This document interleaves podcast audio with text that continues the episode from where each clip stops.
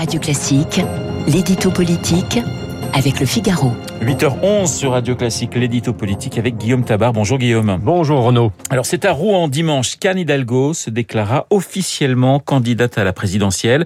Est-ce un moment de, de clarification important pour la gauche? Écoutez, je parlerai plutôt de confirmation que de clarification, car d'une part, même si elle a faim de prendre le temps de mûrir sa décision, euh, cela fait longtemps qu'il n'y avait aucun doute sur l'envie et la détermination d'Anne Hidalgo de se lancer dans cette bataille. D'autre part, il n'y a pas beaucoup d'alternatives au Parti socialiste.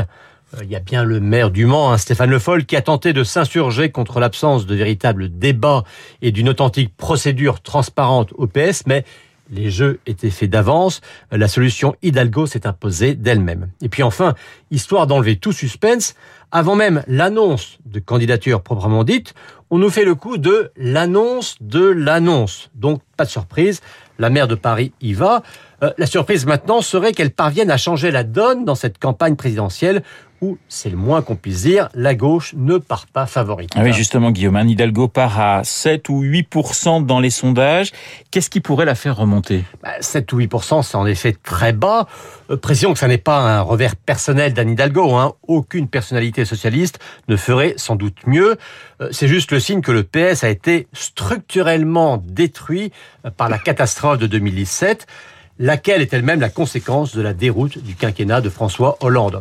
En revanche, il y a un vrai échec de la maire de Paris, euh, car lorsqu'elle a imaginé sa candidature, elle voulait croire que son image écolo, que son action anti-voiture assumée dans la capitale, allait lui permettre de réaliser la grande synthèse entre les socialistes et les écologistes, synthèse à la fois politique et idéologique. Bref, elle se faisait fort de refonder une gauche nouvelle et conquérante. Cet espoir-là a été douché, et ce qui fait que la gauche part à la présidentielle en ordre dispersé et avec trois offres non seulement concurrentes, mais aussi équivalentes, ce qui empêche l'une d'entre elles de prendre clairement le leadership.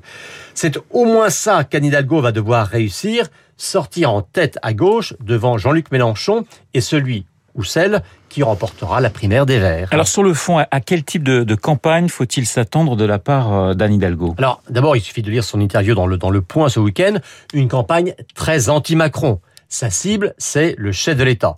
Bon, c'est normal, vous me direz, mais si elle, elle attaque plus sur sa manière de gouverner le pays, hein, elle l'accuse d'avoir infantilisé et fracturé la France, plus que sur le contenu de sa politique.